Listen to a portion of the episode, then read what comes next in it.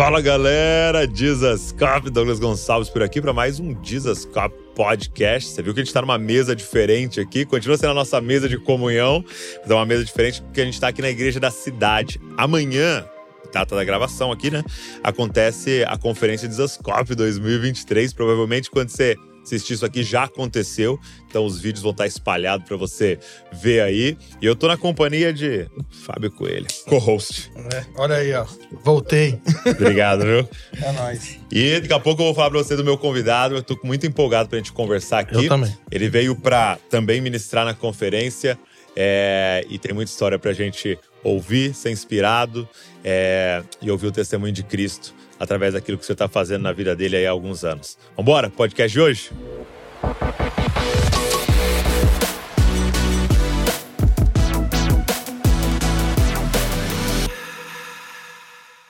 Meu irmão, Judson Oliveira, que honra. É, honra é minha. Prazer demais estar com vocês. Bom obrigado, demais. Obrigado. Primeira vez que eu tô. A gente tá se vendo, né? É a primeira vez. É. Só ouvia falar e vendo, é, né? Muito eu bom. Eu também.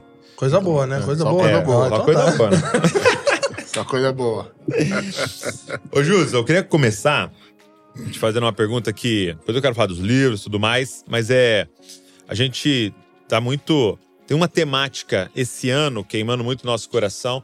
Já há um tempo, esse ano a gente entrou mais e a gente vai continuar no que vem, em 2024, que é a presença. Uhum. A presença de Deus, né? Até o Fábio compartilhou um livro comigo agora, mostrando a presença relacional de Deus de Gênesis Apocalipse. Tal. E, e eu percebo muito quando a gente fala do Judson, quando fala de tudo que aconteceu e acontece, tem muito relação com esse assunto, a presença. presença. Recebi a Nive esses dias e você vê que ela falava assim: eu fui estragado pela uhum, presença.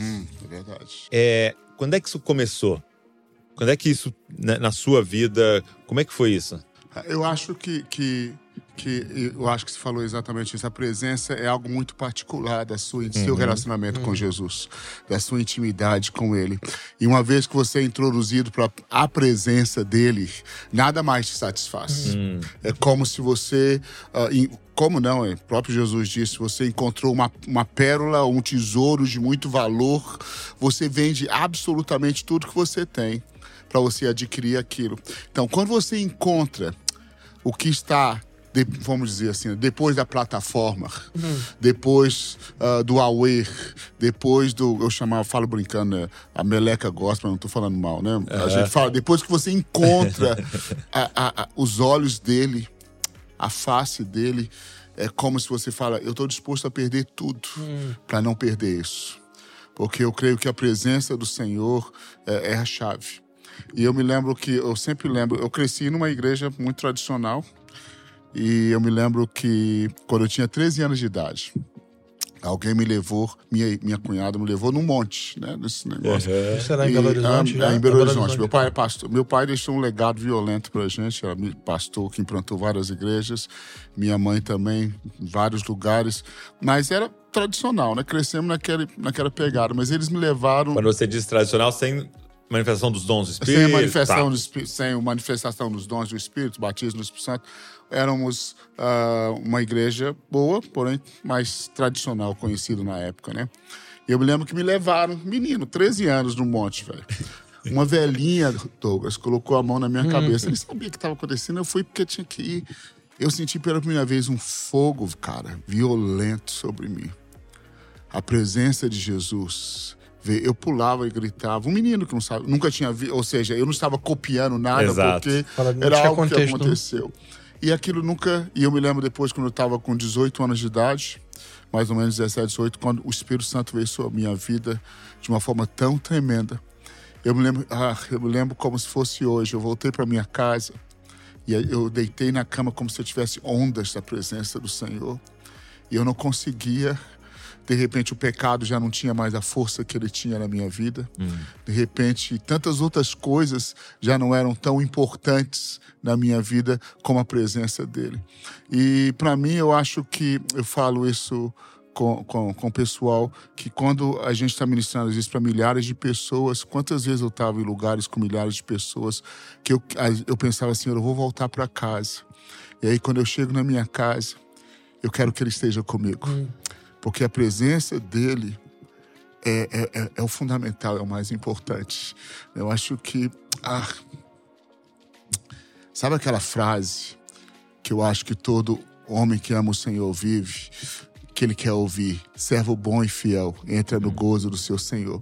Sabe aquele desejo ha, de só ele olhar para você e dizer: Obrigado, filho. Você fez o que eu te mandei fazer e eu tenho prazer em você. Então, essa presença gera, ao mesmo tempo que gera, às vezes a gente pensa que é uma experiência mística e só emocional. É muito mais do que isso. É uma experiência de você falar: sabe uma coisa? Eu estou batizado com um santo zelo e um temor que eu quero agradar a Ele com toda a minha força. Então, é mais Entendi. ou menos isso. Mais ou menos isso. É, é daí que flui essa, essa verdadeira santidade, né? É. Uhum. Verdade. É, eu fiquei muito impactado nesse livro que o Fábio compartilhou comigo, porque ele vai. Ele, ele analisa a Bíblia inteira, né? Então, ele, uma teologia ele... bíblica, ele vai de Gênesis a Apocalipse mostrando ah, princípios sobre a presença de Deus, assim. Né? Então é, é brutal, assim. Né? E aí, e aí, por exemplo, quando ele apresenta Levíticos e Números, ele vai falar assim: o que é Levíticos e Números?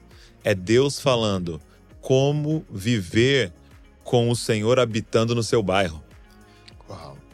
Quando a presença está no seu bairro, a presença é sua vizinha, como é que você lida com mofo em casa, menstruação, constrói um telhado? Como é que você faz isso? Então, não é tipo, obedece a lei para ser abençoado. Não, é, tudo tinha a ver com a relação, com a presença, que Israel precisava ter, né? Uau. E aí a gente começa a olhar a santidade de um outro jeito, né? Exatamente. Eu não exatamente. quero perder a presença. Eu não quero perder a presença. Eu acho que a gente que cresceu em, num, num ambiente, muitas vezes, uh, que a gente gritava santidade, santidade ao Senhor. Hum.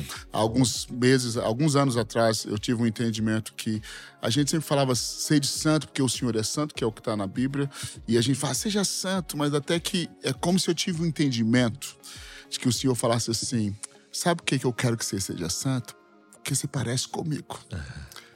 Porque você foi gerado para estar na minha presença.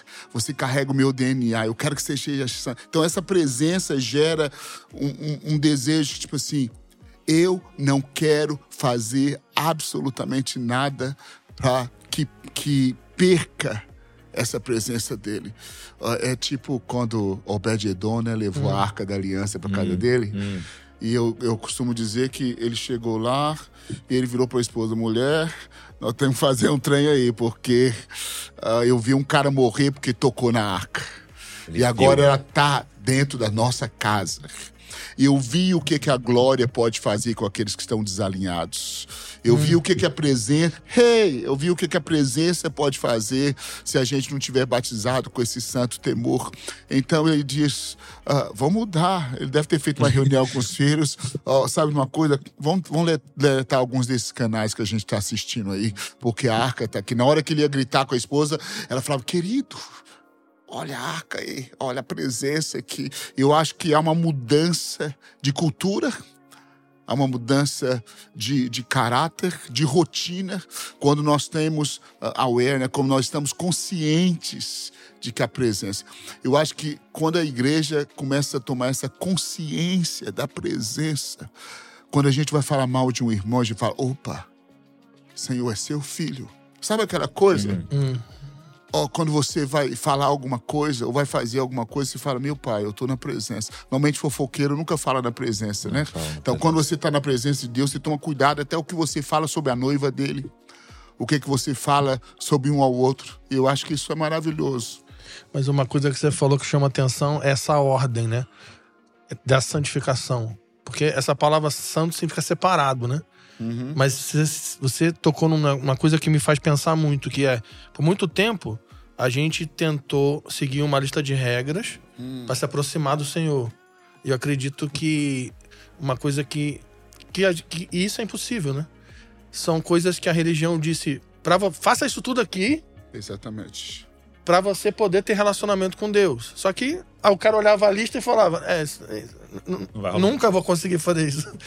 Então, se a gente inverte, porque separado é santo é separado. Então, eu me separo para o Senhor. Exatamente. Eu me converto para Ele.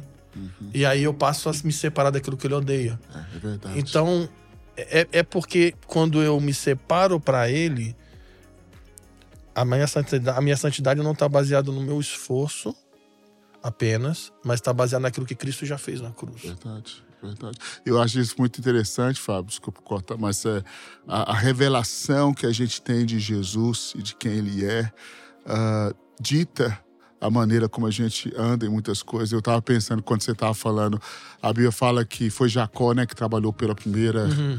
pela primeira por, por, Raquel e aí ele foi enganado e aí depois ele trabalhou mais sete anos para ela e aí o texto diz que para ele os anos uhum. que ele uhum. trabalhou foram como nada.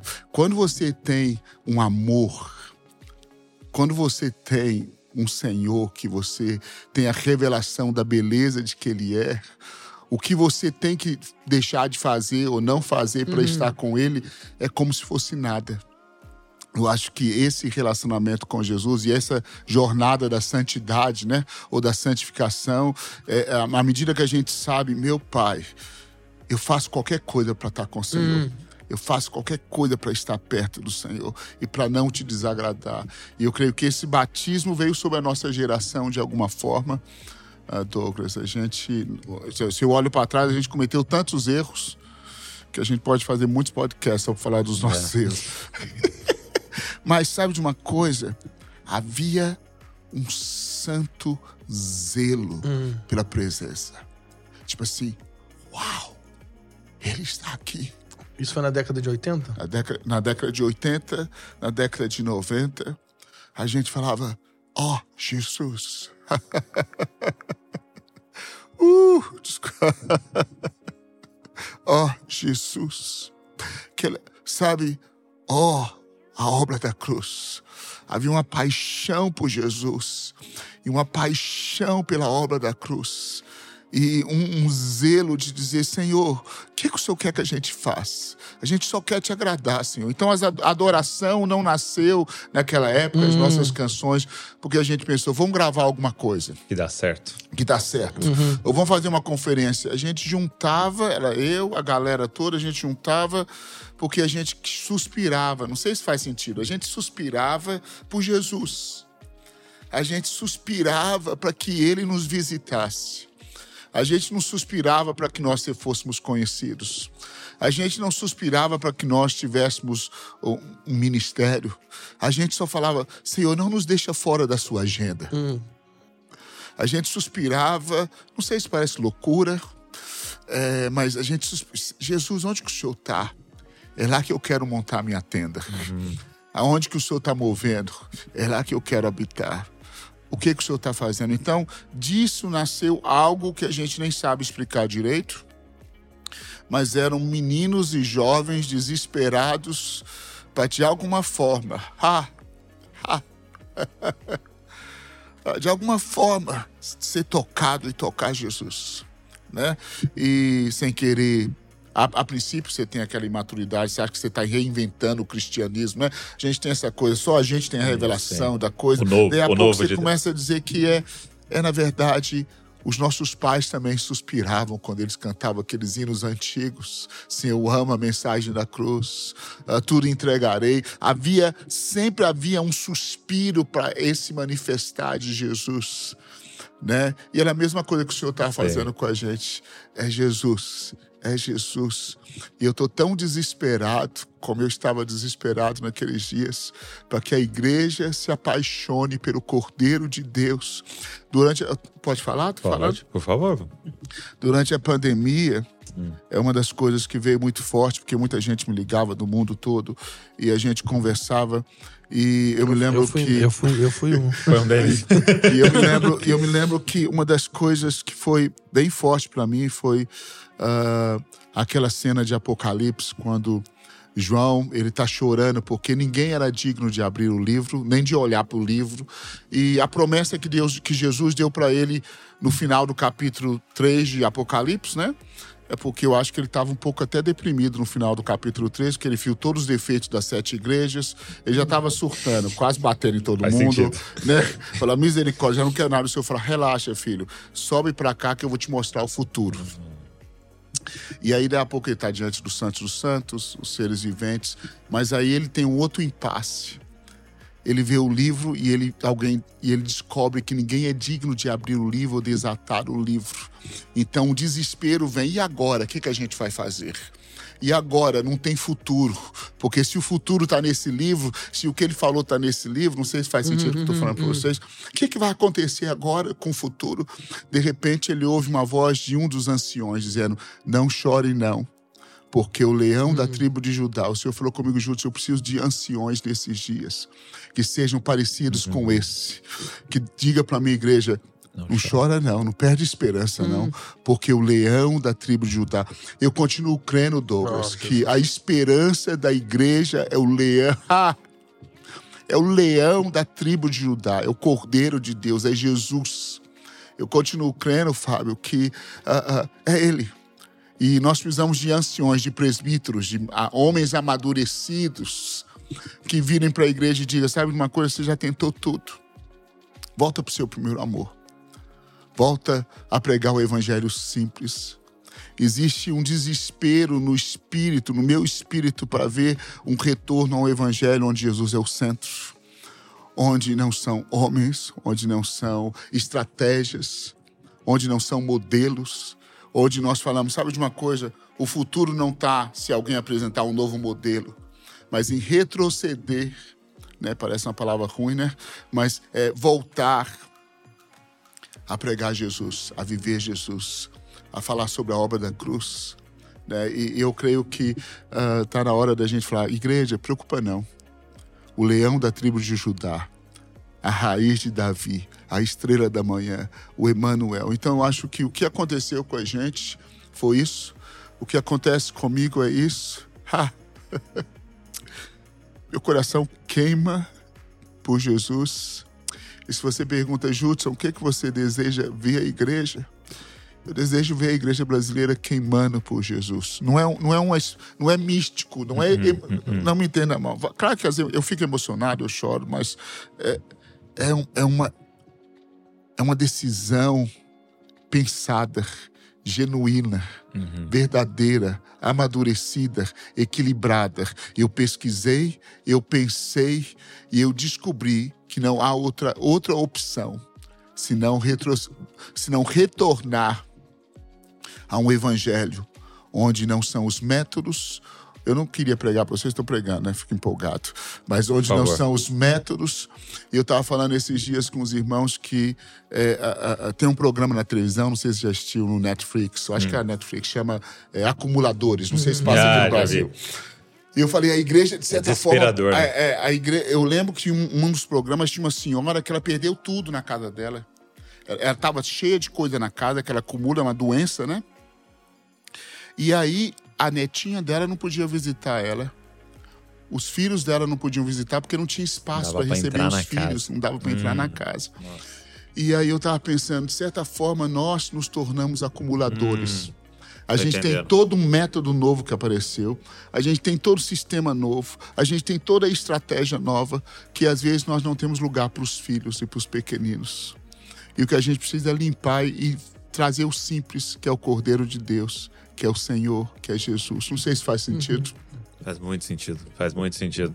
Deixa eu te fazer uma pergunta. É, para quem, talvez, pessoal quem está assistindo não tem contexto, mas no final da década de 90 você fez parte junto com outras pessoas de um grupo de pessoas em Belo Horizonte que foram pais de um que a gente pode chamar de um derramamento que aconteceu em Belo Horizonte na, no anos 2000. Você, o Cirilo, Thomas Pedley, Dan Duque, Ana Paula Valadão, Márcio Valadão, e aí posso ficar falando, David Keelan, e, e ao mesmo tempo em Belo Horizonte estava começou a acontecer, aí uhum. começa a acontecer em Londrina, com o Mike, com o uhum, Davi, uhum. e aí começou um derramamento que despertou milhares e milhões de jovens. E vocês experimentaram um grande derramamento do Espírito, grandes ajuntamentos, presença de Deus, sinais, maravilhas, milagres, conversão em massa. Vocês também experimentaram é, fama, música, números. E você viu a coisa. Você você estava antes de vir, você foi um dos pais do movimento e você viu a coisa meio que acabando. Então a gente tem falado muito hoje sobre Joel 2, né? Sobre esse último derramamento que vai ser o, que vai preparar o mundo para a volta de Jesus. Então você que viu antes, durante e depois. Que, eu tô esperando essa pergunta. É, a pergunta vai perguntar é, a minha é, idade? É, não, a pergunta é, é, é, o que, o que você pode nos ensinar do que foi bom e o que não foi bom? Uhum. Tipo assim, o que que a gente como a gente precisa se preparar para o próximo derramar, positivamente e negativamente para esse grande derramar, sendo que se esse derramar já fez um estrago no Brasil, você lembra milhões de pessoas indo para para conferências e Ana Paula Valadão botando 2 milhões de pessoas em São Paulo, vocês fazendo conferência, viajando o mundo inteiro, aquela coisa toda.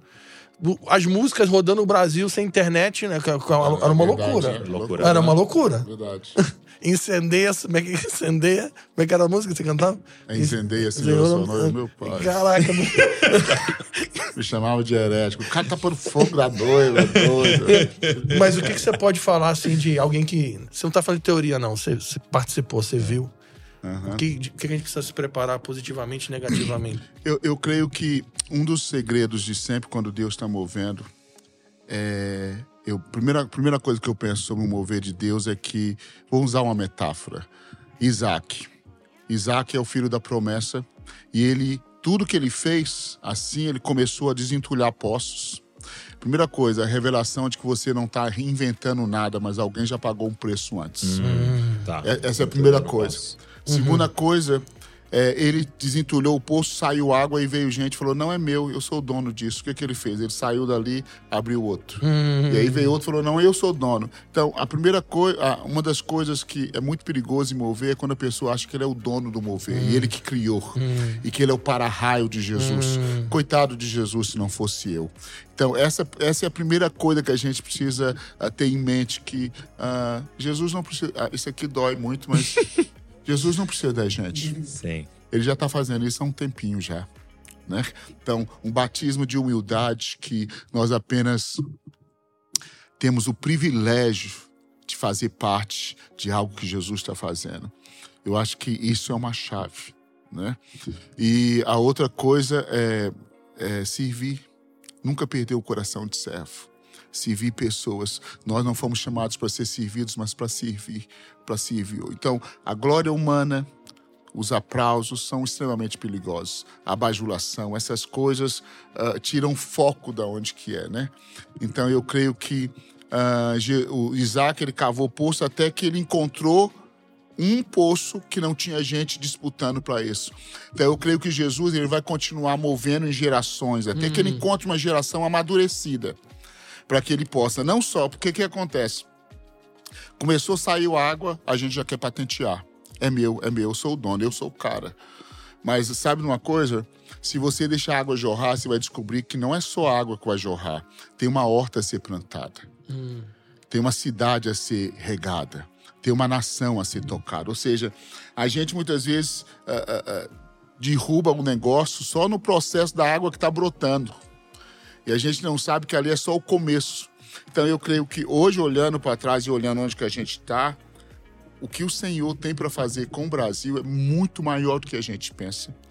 As estratégias não é simplesmente um awakening ou, ou um shaking ou, ou, uma sacudida ou uma balançada, mas é um discipulado de nações.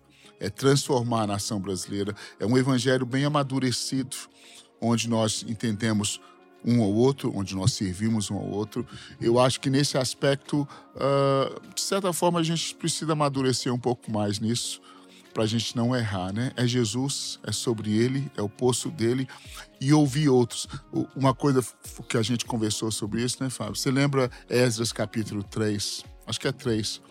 Quando duas gerações chegam hum né? Uma primeira geração tá vendo, eles estão lançando o fundamento. Né? A primeira geração é, diz assim: o é, que, que é isso? E começa a chorar, chorar, chorar. A segunda geração começa a rir e celebrar e dar abraços de vitória.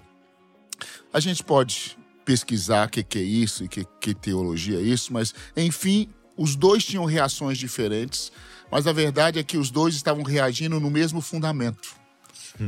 Apesar de que um via de uma forma e do outro do outro, mas os dois estavam trabalhando para a mesma coisa, para o mesmo fundamento. E o texto diz que quem estava distante não sabia dizer quem era quem. Então, quando duas gerações conseguem servir uma à outra, não importa, nós encontramos é o mesmo fundamento, hum. é o mesmo Cordeiro, é o mesmo Jesus. Então, essa maturidade que eu acho que a gente precisa alcançar no Brasil. Né? O ano passado, quando eu cheguei aqui, eu tive uma impressão de que, como se eu estava no avião, o Espírito Santo falando comigo, Judson, é, vocês correm um risco de experimentar algo não saudável. Porque se uh, essa geração no Brasil não conseguir conectar com a geração anterior, não no sentido de. Você sabe o que eu tô falando, não ser escravo da outra geração, mas uhum. conseguir uhum. conectar. Uhum. Coração mesmo. Vocês correm um risco de se tornar uma geração de Roboão. Quem foi Roboão? O filho de Salomão, que herdou uma nação rica, cheia de dinheiro, cheia de coisas, mas que na hora que ele precisava fazer uma mudança, ele não conseguiu ouvir os anciões. Ouviu os jovens. Ele ouviu os jovens. Hum. Então, nós, eu creio que Deus tem tanto para fazer no Brasil e ele vai fazer. Mas essa geração nova precisa, de alguma forma, construir uma ponte, ou a velha também construir uma ponte de comunicação e de respeito para passar não só os acertos, como os erros, hum. pedir perdão se for necessário, lavar os pés uns dos outros, porque é sobre o Cordeiro, né? Sobre o reino, é sobre ele. Eu não sei se faz sentido isso. Muito, faz muito sentido. Algumas vezes a gente ouve histórias sobre um despertar, tal, assim, que aconteceu em algum lugar, né? E alguns até a gente rotulou como avivamento e tal.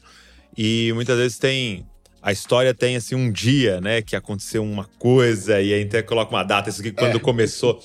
É, ali em BH e tudo isso que aconteceu, foi algo assim de. Você lembra de um dia ou era algo que foi crescendo, crescendo? Como é que legal. fez? Então, legal você tá perguntando, que eu lembro, eu tava com o Dan Duque agora algumas semanas atrás e a gente tava gravando um podcast também e ele falou. E eu tava lembrando um dia que a hum. gente tava na Lagoa, que foi ano de 2000. Mas estava acontecendo em vários lugares, várias coisas, né? E a gente estava na Lagoinha, gravou um CD que era o Som da Chuva, uhum, eu acho uhum. que, é, uhum. que foi gravado assim, tipo, por acidente. A Lagoinha tinha comprado para essa aparelhagem e aí tava testando e a gente nem sabia, a gente nem sabia que estava sendo gravado. O melhor, aí é o melhor, né? E naquela noite Naquele fim de semana, eu lembro que a Martin Duke... E só uma pausa, né? O pastor Márcio Valadão é um herói, né? Porque abriu a é porta é pra essa doideira toda. É mas vai, play. Não, mas é verdade. Eu, eu, sou grato pelos pastores que tinham em Belo Horizonte. A gente é doido, velho. Todo maluco, né, menino, né? A gente, a gente fala, nós vamos adorar até que o céu se rasgue. Né? Quatro, quatro horas de música. É, e, mas parecia que era 15 segundos. Parecia que era 20 minutos. Era, era uma. Quando Jesus está, parece que a coisa. Uhum. É, não sei, acontece, né? Eu me lembro que a Mate Duque, a gente estava aí, a, o prédio novo da Lagoinha na época, né? Muito novo. E aí uma gota caiu lá do telhado, assim, ó, desceu, caiu em cima da gente. E a gente falou: não, isso aqui é o suficiente. Deus, tá, Deus fez, Deus está fazendo. E eu me lembro que terminava a, as reuniões, as pessoas, no primeiro dia ou no segundo, se eu não estou enganado, as pessoas tinham saído das suas casas porque elas ouviram nas, na rádio a adoração e foram tão tocados em casa com a glória de Deus que eles largaram a sua casa, 9, 10 horas da noite, para ir para a porta da Lagoinha para saber o que estava acontecendo. Porque era tão intensa a presença Não. de Deus. Então, esse é um, é um fato que a Entendi. gente. Um dia que foi muito um marcante. Um dia que foi marcante um dia que foi marcante. Então, vários dias assim que eu me lembro um dia, Douglas, que eu tava. Eu amo muito o norte do Brasil. E a gente amava muito ir para lá. Onde ninguém queria ir, a gente queria, onde tinha os mais famintos. Eu me lembro um dia que eu estava no interior, no interior do Amazonas, e eles fizeram um evento num, num, campo, né? Não tinha internet, não tinha nada naquela época, né? Era só boca a boca. E poeira e tudo meio improvisado, milhares de pessoas. E eu me lembro que nós começamos a adorar, a presença de Deus veio tão intensa, tão intensa. Eu me lembro que eu comecei a caminhar, alguém me agarrou na minha, na minha roupa e começou a gritar: Eu preciso aceitar Jesus, eu preciso confessar os meus pecados. Era uma coisa louca. As pessoas agarravam. Me lembro algumas vezes no norte do Brasil, me lembro uma vez específico, a gente estava voltando depois da conferência, pegar o avião três horas da manhã. Eu olho para trás, tem alguém agarrado na calça de um dos meus ministros, dos músicos, porque ele falou: já fizeram o apelo e eu não tive chance ainda de converter. Eu preciso converter, eu preciso aceitar Jesus. Então, eu, eu creio que sinais de avivamento é sempre um arrependimento que lança para Jesus. Entendi. Faz sentido isso? Muito. Hum. Né? Então, era tipo assim, eu quero confessar. É, a gente tinha reuniões que as pessoas pegavam o microfone para confessar seus pecados sem nenhuma manipulação, sem nada. Não, eu preciso confessar, eu preciso de Jesus. Eu preciso dele. Então, eu, isso era uma coisa que a gente experimentava muito, muito forte. Era muito gostoso. Que demais. É... Mas... eu acho que você está me falando de coisas é, que já tem 30 anos, né? É, algumas coisas aí perto de 40 anos. E você está falando com. Tá chegando na idade dele. É, estamos aqui no cálculo. Né? É, está falando com é, lágrimas nos olhos. Uhum. Minha pergunta é, e isso muito para mim, hum. né? como é que faz para proteger esse lugar, esse coração? É, como é que faz para proteger a presença de Deus? Que, quais são coisas que você foi desenvolvendo na sua vida para proteger? Uma das coisas que a gente sempre falou com sobre, falando sobre ministério profético, né? O ministério, o profeta na Bíblia, ele sempre estava em movimento, né? Hum quando a coisa ficava confortável, ele se movimentava para outro lugar, né? Ele ia para outro lugar. Então você sempre tem que estar tá disposto a largar algo para abraçar o novo de Deus. Eu fiz essa mesma pergunta para o Denduque um dia desse. Muitos anos atrás a gente estava conversando e ele tem muito mais, ele fez 80 agora, né? uhum. né? E eu perguntei, ele falou comigo, Judson, sabe como que eu participei de todos os moveres, que tudo que Deus fez na, no meu tempo de vida, eu participei do que Deus estava fazendo. É. Em outras palavras, toda a agenda de Deus eu estava nela. Porque eu tive coragem de ter humildade suficiente para desconstruir e abraçar o novo de Deus. Hum. Porque muitas vezes Deus está usando, é, uma, é, um, é um menino. Eu tenho que ser o suficiente humilde para falar: o que, que Deus está falando com você? Então, eu acho que para você manter algo, você sempre tem que estar tá disposto a não achar que é o seu método que é o, tá. que é o santo. Mas você tem que estar tá sempre disposto a ouvir quem Deus está usando e as pessoas que Deus está usando e submeter uns aos outros e, e, e, sabe aquela coisa simples, não perder e ser desesperado, ser não sei se é desesperado, é ser é fugir, do, fugir da glória humana, fugir do, da fugir da embriaguez dos aplausos hum. e saber quem você é em Deus. Saber sabe de uma coisa? Quando você volta para casa, é eu, o Senhor Jesus. É eu, o Senhor. Então eu acho que essa é, é, uma das coisas que a gente sempre mantém, porque você me vê na plataforma uma coisa, mas como que eu trato minha esposa? Hum. Como que eu trato meus filhos em casa? A mesma coisa, eu posso enganar você na plataforma aqui, no podcast, mas quando eu estou no meu quarto, é eu e Jesus. É Jesus e eu. É, eu posso fingir que eu sou espiritual aqui, fingir lágrimas e tudo mais, mas quando eu estou no quarto, quem eu sou com ele? É. Então, essa, essa coisa genuína é muito importante. Outra coisa que eu tenho falado muito esses dias, que, te, que eu tenho, penso muito sobre isso, é a celebração da minha vulnerabilidade. Hum. É dizer, eu preciso de pessoas que falem na minha vida. Hum. Eu preciso de ajuda. Eu não sou o para-raio de Jesus. Eu preciso de homens que tenham um input na minha vida, que possam me aconselhar, que possam me parar se for necessário, que possam dizer, Judson, você precisa, cara, descansar, precisa fazer isso. Como é que tá seu casamento? Pessoas que fazem. Você precisa ter amigos perto de você que façam as perguntas difíceis, né? Porque a gente vai subindo, daí a pouco você fala, eu não preciso ouvir ninguém, eu sou só Deus só é o, é o suficiente. Mas a gente precisa de amigos que façam pra gente as perguntas difíceis. Precisamos de irmãos que falam, vem cá, como é que tá seu casamento? Sua agenda tá cheia, mas como é que é? Que senta com a sua esposa e pergunta, como que tá vocês? Então, esse, esse grupo, porque não tem como chegar lá no final e falar, nossa, o que, que, que o Judson fez? Mas não fez nada. É, é o juntamento de um grupo de irmãos uhum. do seu lado que, que, hold you accountable, né? Que, uhum. que te segura ali fala, eu tô com você, cara. É. Nós estamos juntos. Nós sabemos quem você é, né? Nós sabemos quem você é. é. Eu conheço a sua nudez. Eu conheço as suas fraquezas, as suas mazelas. E eu continuo te amando. Vamos caminhar juntos, vamos adorar o Senhor. Então, esse, isso é um segredo, na minha opinião. Isso chama igreja, né? Exatamente.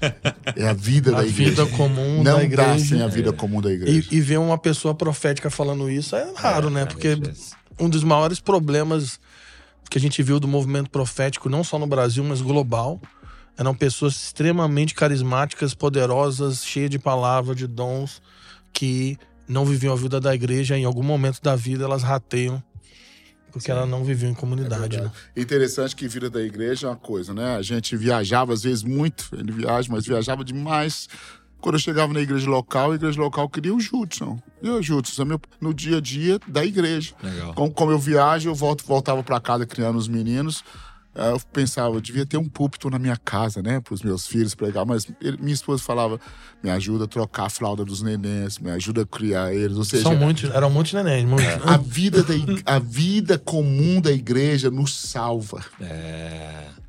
A vida comum da igreja nos salva. E quando você sai também, várias vezes a gente fez. Acho que o Espírito Santo me missões me salvou. É. Porque muitas vezes a gente saía de lugares onde eram milhares de pessoas para atender um convite, que eu tinha que pegar um barco, viajar horas e horas de barco e sentar num lugar simples com um grupo de irmãos só. Então, você se lembra quem você é. Hum. Eu lembro uma cena, Douglas, que foi marcou a minha vida. Eu tenho essa foto lá em casa minha esposa April é muito mais missionária que eu, né? Ela é mais santa que eu, na verdade. E a gente, ela me, nós fomos para uma viagem no meio da Mata Amazônica, um lugar muito maravilhoso. Mas aí eu me lembro que a gente estava pegando um barco, dormimos 24 horas no barco na rede. Depois chegamos lá, pegamos outro barquinho, mais não sei quantas horas, seis horas no meio. Acho que o Luizinho estava comigo também. E aí eu me lembro que paramos na beira da mata e eu pensei assim, é, a gente vai dormir aqui? Né? Falava, vamos dormir aqui, né? E aí dormia na rede, ou dormia no chão, ou dormia lá fora. Uhum. Falei, lá fora eu não acho uma boa ideia. É, também não é muito sábio. Né? A rede não sobrou rede para mim, não sobrou lugar. Eu dormi no chão do, do barco. Eu acordei cinco e meia da manhã com dor nas costas, pensando assim, o que, que eu tô fazendo aqui? Eu podia estar em qualquer lugar do mundo com os milhares de convites que a gente tem, com tanta coisa. E eu comecei a pensar: o que eu tô fazendo aqui? Eu tô doido. E aí eu olho para fora do barco e aí eu vejo uma menininha ou um menininho né, tomando numa canoazinha, se preparando para começar o dia, pegando aguinha para subir, para levar para a tribo. De repente o Espírito Santo vem sobre mim e eu começo a chorar com o menino. Jesus começou a falar comigo, Júlio, é para isso aí, ó. Isso é o que é importante para mim. Isso que chama minha atenção. Isso que move meu coração. Isso, para isso que eu, para isso que eu te trouxe aqui. Uhum. Eu senti envergonhado porque eu pensei, eu entendi que não importa se eu estou na frente de 10 mil, uma quero estar onde o Senhor quer. É. Então essas coisas, ah, eu digo que de certa forma me salvou, né? Com certeza. É. Eu, eu lembro daquela, daquela, aquele episódio de, do embate, né? Que Paulo tem ali com Barnabé por causa de uhum. João Marcos, João Marcos né? E, e Paulo segue viagem para evangelizar a Europa, né? E Barnabé volta para casa com João Marcos, né? Uhum, e e o que fica muito claro nesse texto é isso, né? Uma pessoa é campo missionário suficiente para você gastar a sua vida. Exatamente. Se é o que Jesus mandou. Né? Exatamente. E eu acho que esse é o nosso e desafio. Lembrando né? que João Marcos escreveu o Evangelho de Marcos depois. Exa exatamente, né? Barnabé brigou por um jovem que ninguém queria. Ah, e Barnabé. Improva, brigou com Paulo, pô. Exatamente. Por causa de, para investir num jovem que ninguém dava nada, que lá na frente escreveu o Evangelho de Jesus Cristo. E, e eu tava junto com a Val assistindo de novo The Chosen, né? Uhum. E no último episódio do diretor da primeira temporada, eles, ele, eles retratam Jesus encontrando com a samaritana, né? E às vezes a gente se esquece, a gente lendo as páginas da Bíblia, ainda mais hoje no século XXI, então, é, a gente se esquece, né? Do escândalo, né? que é você pensar em Deus encarnado. Ele tem três anos para fazer o ministério e parar, né? Para uma mulher samaritana, de seis maridos. É isso que você tá falando, né? Ele olha e, e Deus fala assim: essa aqui, ó, eu quero ela. Eu tenho uma reunião com ela hoje. Eu marquei, é, entendeu? Uma hora do, do meu dia, de, né, vai ser dela. É uma coisa, é uma coisa muito absurda e e eu acho que esse lugar que a gente tem que entrar, né? Eu só vou fazer o que eu tô vendo meu pai fazer, né? Exatamente, exatamente. se fazer... for falar para 10 mil, beleza. Se for falar para um, é. beleza. Se não for para falar com ninguém. Verdade. Eu acho que João 5,19 é uma chave que a gente precisa é. aprender, né? Só faço o que eu vejo o pai fazer. Eu acho que essa é. Porque o sucesso tá, na, tá exatamente nesse alinhamento, né? Ontem, João, estava conversando com alguns irmãos sobre quem não quer o extraordinário, né? Eu uhum. falei, mas o, o, muitas vezes o extraordinário é o resultado do ordinário, vamos assim dizer, né? Que é você ter a sua vida comum do lar, vida cristã, fazer aquilo quando, da, quando Moisés, Êxodo 40, né? Ele, a glória de Deus vem de uma forma tremenda sobre o tabernáculo, sobre o que Moisés fez. Foi o extraordinário, o sucesso. Mas sabe de uma coisa? Moisés teve um ciclo de monotonia, de obedecer, de fazer exatamente o que Deus mandou ele fazer. Quem não quer o sucesso de Noé? De ter a arca de Noé salvando tudo, o cara entrou Mas na história. Mas o processo de construir. Mas né? todo dia o que, que ele fazia? Cortava madeira, serrava madeira, pregava na arca. Cortava madeira, serrava madeira, pregava num caixote. Aquela, aquele ordinário de, de cent, não sei quantos anos, anos, foi 100 né? anos, né? É. Se eu não estou enganado. Mais 100 anos fazendo algo ordinário, algo normal, algo, algo é, trivial, né? De repente o extraordinário vem. O extraordinário vem na obediência das coisas simples do Evangelho de Jesus. Eu tenho uma pergunta agora para pimentar o um negócio. Ai, meu eu vim aqui para isso. Eu vim aqui para isso. Eu, que perguntei. eu vim aqui para isso. a pergunta bônus, né? então é o seguinte: você foi gerado no movimento pastoreado por americanos, mentoreado por americanos se casou com uma americana, mora nos Estados Unidos, cria filho nos Estados Unidos. E durante a pregação você ainda fala inglês, porque, né? É, é solta. É, é, é. muitos anos. É. E você, você tem, você viveu essa realidade de ver o Brasil sendo influenciado por uma cultura uhum. de ministros, homens de Deus, mulheres de Deus que tocaram o Brasil.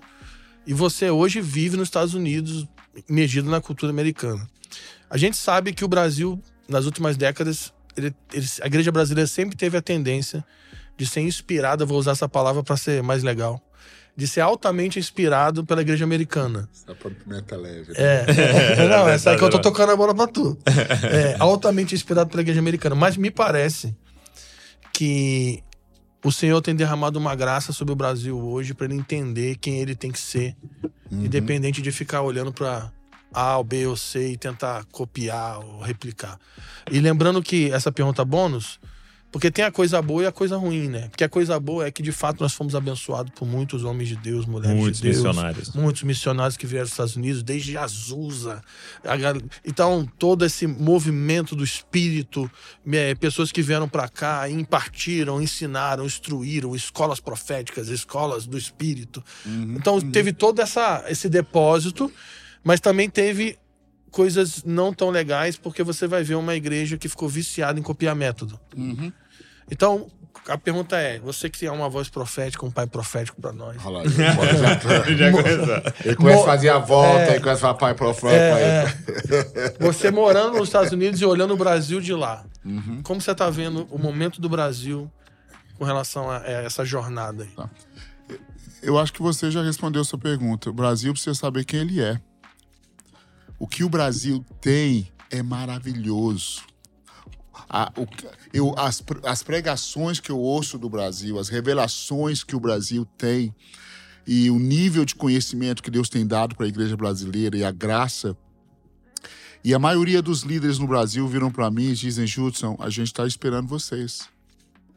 A gente crê que vocês no Brasil têm algo para nós. Os líderes americanos. Líderes americanos. E eles há um respeito neles, mas nós nem sabemos direito o que, que é que a gente tem. Hum. Porque a gente sempre fica olhando para fora. Tipo assim, ah, o que é bom vem de fora. É, é o, o que é bom tá importado. de fora. É o importado, Carro né? importado. é o importado e tudo mais. Mas a gente não percebe que, meu pai, eu olho pro Brasil, vou ser sincero pra vocês. Eu sei que tem um monte de defeitos. Uhum. Mas eu olho pro Brasil e falo, meu pai, que que é isso?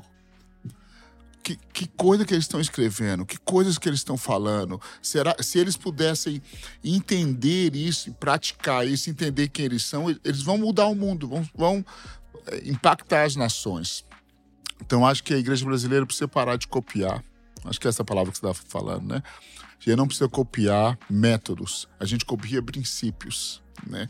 A gente pratica princípios, mas a igreja brasileira tem ah, tem um chamado para essa hora e um papel nessa hora fenomenal no mundo e nas nações, é o que eu creio. E você olhando assim, o que, que você diria?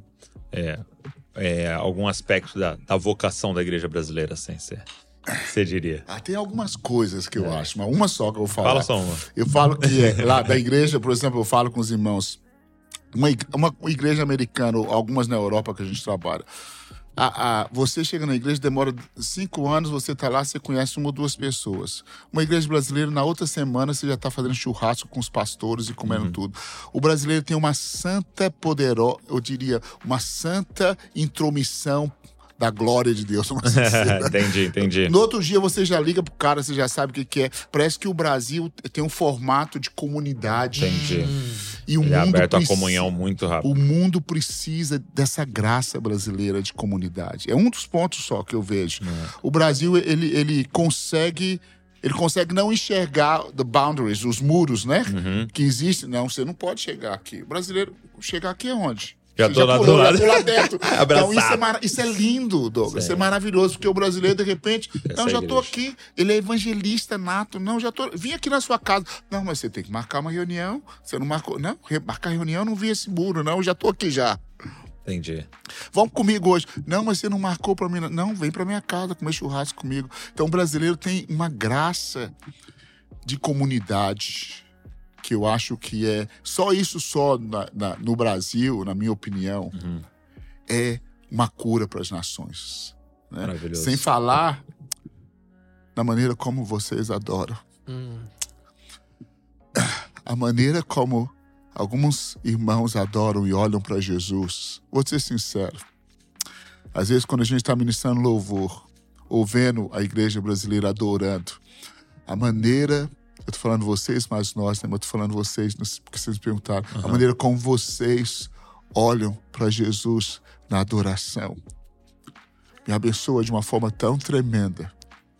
A maneira como vocês não têm medo de chorar na presença de Jesus e se lançar aos pés dele. Ah, isso é maravilhoso.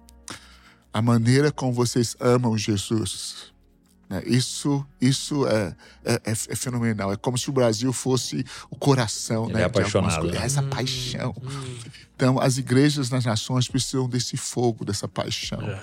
Né? Mas o Brasil não tem só isso, tem bons teólogos no Brasil. Sim, sim, sim. né? Tem maus também, mas a gente não vai falar sobre eles hoje. Não vou falar sobre hoje eles não. hoje, Fábio. Ah, hoje não, né? De deixar pro Mas Chamber. tem muito. É, eu vi um- uma vez um, um amigo falando, uma das vocações do Brasil, é, ele disse que era glossolalia, né? O que, que é isso? É essa, essa multiforme sabedoria de Deus, né? É, por exemplo, você tem lá nos Estados Unidos uma igreja de negros, Uhum. uma igreja de brancos, Uhum. uma igreja Igreja de, de asiáticos, de latinos, né? latinos. Você não tem no Brasil. Não existe Eu nunca isso. fui numa igreja de negro no Brasil. Uhum. Então é tudo extremamente misturado. Aí até ele, ele brincou, né? De tipo, é o único lugar que você tem um hospital sírio-libanês no mundo, né? É verdade. Como que você tem um sírio-libanês? Os caras não estão se dando em outros lugares, por que que aqui a gente consegue. E ainda chama todos de turco, né? Tipo assim, que- então é, é essa capacidade do Brasil de convergir culturas, de casá-las, de do japonês casou com o italiano, que, Hum. né? Que, que é o reino, né? É verdade, é verdade. Que é o reino de Deus. O- o- né? Simplesmente o Brasil não enxerga essas coisas. Isso É, é, o que você graça. falou dos boundaries, né? É, Eles não enxergam limites, os né? boundaries. Eles simplesmente está lá. Isso é maravilhoso. Parece que Jesus também não. Mas você não tá vendo que você não pode falar com essa mulher? Você não viu o muro que tem aqui há 100 anos, há 500 anos? Que muro? Ele já sentou, Tá me dá água, vamos bater papo, vamos conversar. Então, acho que essa é uma característica do Brasil que, que é fenomenal. É, você falou quando eu te perguntei dessa proteção, né? Dessa vida na presença, você falou muito sobre igreja e você citou bastante família. É, quantos filhos você tem? Eu tenho oito filhos. Oito filhos. Glória a Deus. Aleluia. Glória a Deus. É, e você tem alguns filhos por adoção. Sim. É, como é que foi esse processo? Então, eu e a minha, meus, meu sogro, né, que é um dos mentores meu, né, pastoreou minha vida há muitos anos e ainda, ainda cuida de mim há muitos anos. Eles vieram para o Brasil quando minha esposa tinha 16 anos, a April. E eles começaram a cuidar de Então, crianças. seu sogro é americano, é americano. toda a família eles vieram dela, como missionários para o Brasil com a família toda. E ela tinha Brasil. 16, sua esposa. Ela tinha 16. Thomas Pedro é a E- lenda. É, é uma lenda, é um, é um homem de Deus violento. E eles cuidavam de crianças aqui. Quando eu e April decidimos casar, Deus colocou no nosso coração que cinco delas iam vir com a gente. Meu Deus.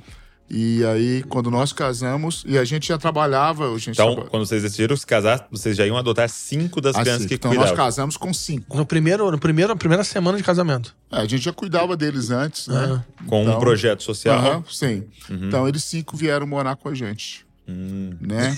E Quando ele falou que era doido, é, é tipo, ele não tava brincando. Vocês se casaram e adotaram cinco. Sim. E eram depois nós tivemos três irmãos e dois, Dois. irmãos. Aham. Quantos anos eles tinham? Tinham, nessa época, eles tinham, a menina tinha 12, eu tinha 23, né? A Apple tinha 20. Hoje que a gente pensa, vocês são doidos, né? Naquela época a gente não achava. Hoje a gente fala, vocês estão doidos.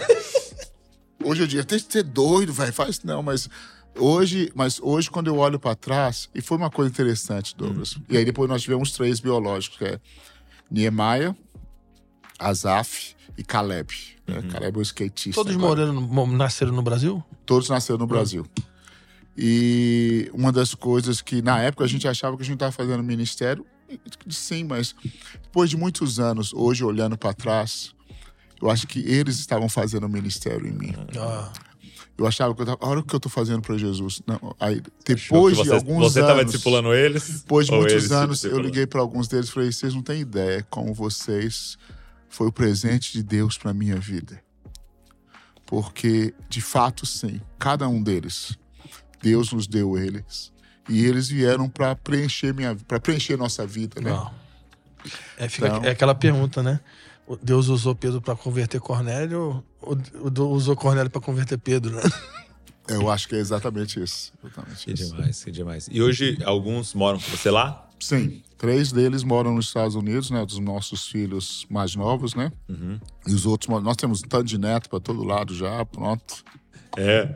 São quantos anos? Ah, eu tenho um neto, o meu último neto agora tem um ano.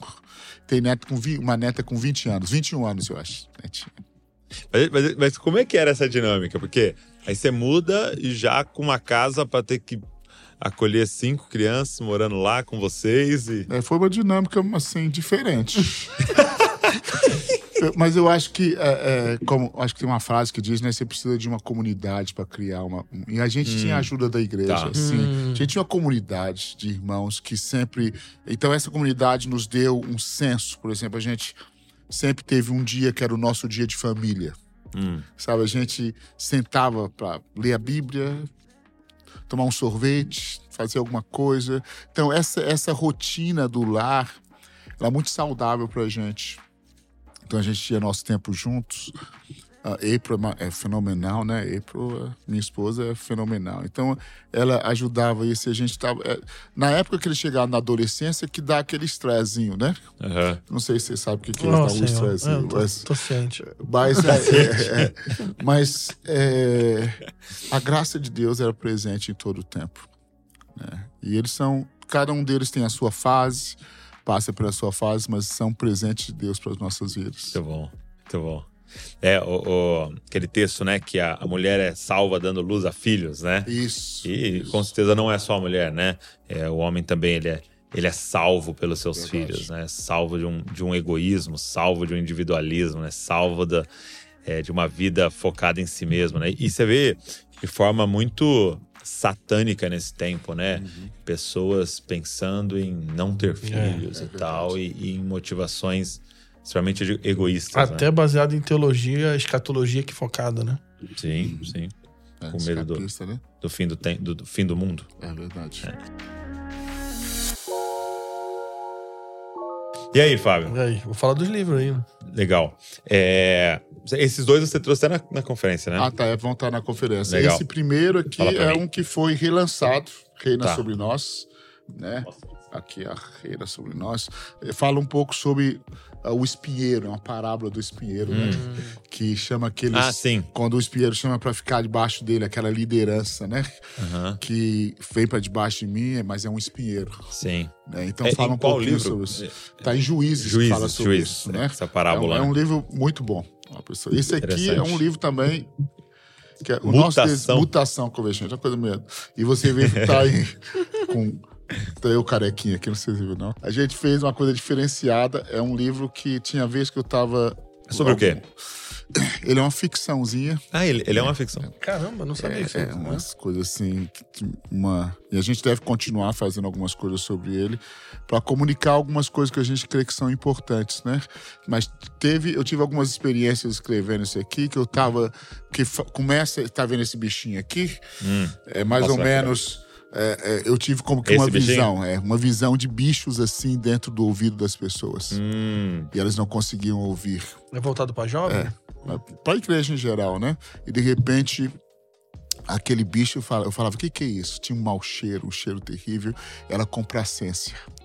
E aí começa a falar sobre isso, como remover a cera, como remover aquele bicho e tudo mais. E é muito interessante. Eu tive, tinha Legal. dias que eu, teve uma vez que eu tava escrevendo, eu saí, tinha tanta convicção que eu saí e falei, vou pegar um cotonete para limpar meu nariz. eu acho que tem que, mas foi legal, foi legal. como é que faz para as pessoas é, adquirirem aqui no Tem, Brasil? a di- tem na editora Blast, né? Tá. Tá, aqui embaixo. Blessed né? Editora, É, tá. Blessed Editora, né? E no ministério blessed.com.br. Beleza, vou deixar o link na, na descrição para você que quiser pedir Tá. tanto mutação com a ficção e o Reina sobre nós. É, um- É, esse, esse já seria mais para liderança mesmo. Mais para mas para a igreja em geral, esse Sim. aqui, mas Importante. fala sobre a liderança. Tá. E eu gosto muito de fazer essa pergunta para aqueles que sentam aqui com a gente, para a galera poder dar continuidade depois do podcast. Fala três livros assim que marcaram sua caminhada. Mas na frente do Fábio, eu vou ter que falar o dele, né? É, vai ser obrigado. não, a gente combinou. É, combinado. Não apaguei os espíritos. Não paguei esse espírito. três livros que você, Eu acho que um você dos indicaria livros. para a galera que. É aquele do C.S. Lewis, né? Que eu esqueci o nome agora. Cristianismo Puro e Cristianismo Simples? Puro e Simples. Esse é o mais citado. Cara, é o mais né? citado de todos aqui. Ah, Leonard Ravenhill, Por que tarda? porque tá do Pleno Avivamento. Ok. Aquele Livretinho. É fenomenal. Hã? Livretinho que é uma bomba. né? que ma- feriu uma geração, né? Aquele livro feriu a gente, né, velho? Aquele livro, de vez em quando, eu tenho que voltar pra ele pra- pra ler de novo, né? E eu, mas eu tenho também, nesses últimos anos, eu tenho amado muito alguns livros de apologética. Hum, Exatamente. Tem, tem um do. que até se tornou um livro, né? Do. sobre Jesus, sobre. eh, que se tornou um filme, que é apologético. Ah, Ah, sim. tá, É... é. Ai. Deus não está morto. Deus não está morto. Deus não, não, não é Deus não está morto, não é aquele que. É, The Case for Christ. Como Ah, chama? sim, sim. É, ca- que o, cara caso, é. O caso para Cristo. É o Strobel que escreveu. Sim, sim. Lee Eu sei qual que é. Strobel. Que é Excelente. É um dos melhores livros de apologética. Muito que bom. legal. Case for Muito bom. Christ. Muito bom. Muito bom. Meu amigo, obrigado. Ah, obrigado você, gente. Bom demais. Obrigado por não fazer tanta pergunta difícil. Não, a gente Agora eu tenho que fazer uma pergunta para vocês. É. Pode deletar depois, mas como que uma geração como a nossa, né? Eu tô com 54 anos, como que uma geração pode servir vocês na geração de vocês? Como que a nossa geração poderia servir vocês? Muito bom. É, Eu acho que a minha resposta seria muito do que um dia o Haroldo, né, o Harold Walker, conversou comigo e a gente começou um- uma relação ali de ele nos ajudando, de aliança, né? E ele me disse algo que marcou muito a minha vida, que foi, olha, eu não vou te falar o que fazer. Deus vai te falar o que fazer, mas eu quero te ajudar no como. Uhum.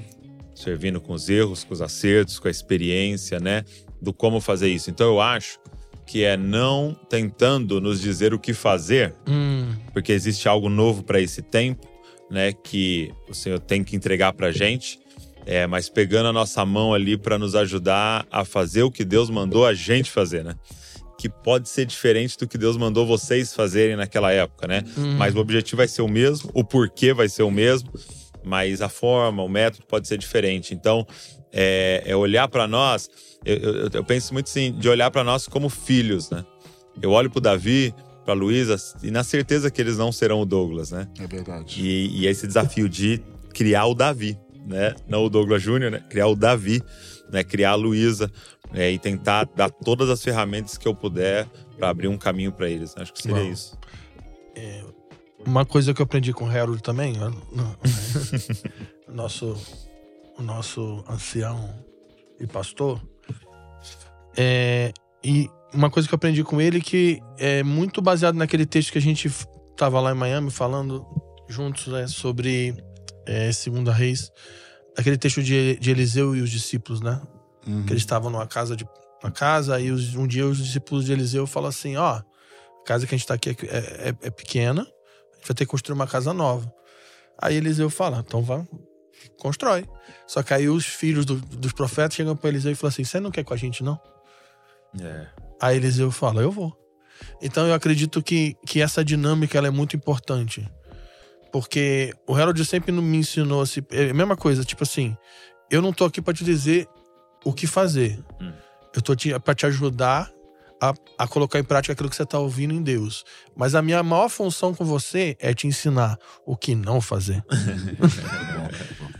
Então, é, essa dinâmica, porque os, os filhos, do, os filhos de Eliseu, né, os, os discípulos de Eliseu, eles têm a visão da casa. Uhum. Não foi Eliseu que falou, gente, vamos fazer uma reunião aqui porque precisa construir uma casa nova.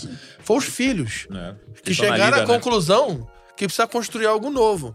Mas, mas agora, tu imagina se eles vão pra lá sem Eliseu? É, É machado voando, É é, o outro na cabeça do outro, aí o outro bota veneno na comida do outro. E, e os- tipo, eles não tinham problema em, em entender o que tinha que fazer. Mas? Mas eles não tinham maturidade suficiente pra colocar em prática aquilo que Muito eles estavam vendo. E É. uma coisa que. Aí depois vocês podem cortar se quiser. Judson, uma, uma pessoa profética, ela tem três fases. A primeira, ela sai correndo, igual a doida. E às vezes, ela corre em, em círculo. A segunda fase, ela começa a ficar madura e ela começa a andar.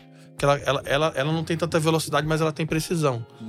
E a terceira é que ela sobe num lugar alto e começa a avisar aqueles que estão correndo: ó, sai daí, vem pra cá. Então o que a gente precisa é de homens maduros que vão subir em lugares altos, que vão nos mostrar onde a gente tá errando. Entendeu? O que a gente não tá E- fazendo e- certo. E- e- Pode falar. E, e não, e só uma experiência foi muito interessante uma vez que aconteceu comigo, com o meu pai, né? Porque eu trabalhava no ministério do meu pai. Então, é essa, simbolicamente, né? Eu trabalhava no ministério do meu pai, né? Família debaixo da graça, e eu era o gerente lá. Tal. E aí, de repente, eu sinto Deus me dando algo. Jesus Cop. Fala pra essa geração que eles precisam ser parecidos com Cristo e tal, uma cópia de Jesus. E aquilo começa a acontecer e de repente eu à noite em casa fazia lá no Facebook, não sei o que, e o negócio começa a ganhar proporção. E aí começaram a me convidar pra ir pregar, e eu fui e tal. Aí um dia eu cheguei pro meu pai e falei, pai, sentei na mesa dele assim, eu tô, preciso de ajuda, preciso de um conselho, né? Eu tô fazendo mal feito o meu trabalho aqui, como um gerente do seu ministério, tô fazendo mal feito o trabalho lá, eu tô fazendo mal feito minha família, eu tô fazendo mal feito tudo, então eu, preciso, eu vou ter que tomar uma decisão. E aí ele me fez uma pergunta. Então, veja, é, é muito interessante. Se eu tô diante de um ancião, ele poderia falar assim, então faz não sei o quê. O certo é sei. Ele fez uma pergunta. O que, que você ama fazer? Hum, E aí eu falei, cara, acho que eu nasci pra pregar. Ele foi, então treina alguém no meu ministério aqui, vai. uau.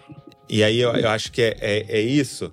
de esse cara que tá na- no alto, eu ter plena confiança nele, que ele não vai me usar. Ele tá vendo, no- ele, ele tá vendo o que eu não tô vendo, mas ele também não tá É. me manipulando Não, pra eu eu não tenho medo de me manipular. dele. Verdade. Porque ele tem um porta como um pai e não como um chefe meu. Exatamente. exatamente. Eu acho que, ouvi, obrigado por vocês terem respondido. Eu, eu tenho mais perguntas, mas outro dia a gente pergunta. Não, mas, mas o A jantar gente tá aí pra estar isso. junto. O jantar tá aí pra jantar isso. Mas é, a pergunta é, é, vocês, vocês respondendo, eu tô lembrando aqui, foi a minha história. É. Tinha alguém que falava, Judson, o que que tá no seu coração? Aham.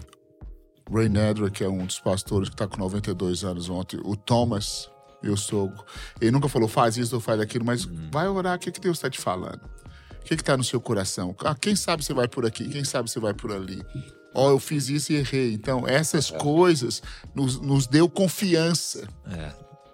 pra dizer, tem alguém que tem minha... Have, como que se diz, né? Tem um... Have my back. Have my back. Alguém Minha retaguarda. Minha, minha retaguarda. Alguém... Sabe, eu acho uma forma legal de dizer? É nos dá um chão fofo pra gente cair. Come on. Isso. Isso. Porque o que eu vejo na história de vários homens que sentaram aqui, mulheres que sentaram aqui na minha frente pra conversar, era alguém deixou eles errarem.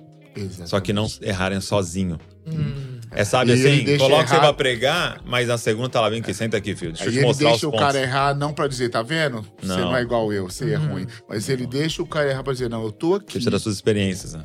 pra, pra te dizer, você vai errar, preocupa não. É. Eu tô com você aqui. A gente vai, tá- vai resolver Acho que um problema que nós estamos vivendo hoje é que a gente tá querendo proteção e não segurança. Hum, Então, o que, que é um, um- um instrumento, o que, que é um equipamento de segurança? É capacete.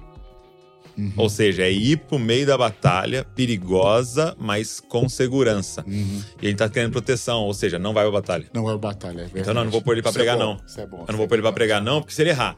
Não vou pôr aquele menino ainda não, não deixa ele cantar ainda não, aí é proteção. Segurança é, vai, cara. Mas ele tá aqui Isso é junto com você. Um dos maiores traumas da minha geração, das pessoas que tiveram crises de fé, desanimaram e pararam e tal, era o seguinte: eram líderes que, que trabalhavam para converter eles para a visão do líder.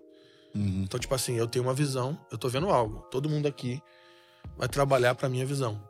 Aí o que que acontecia? O cara começa a orar, começa a desenvolver, começa a crescer em Deus, ele começa a ter uma visão.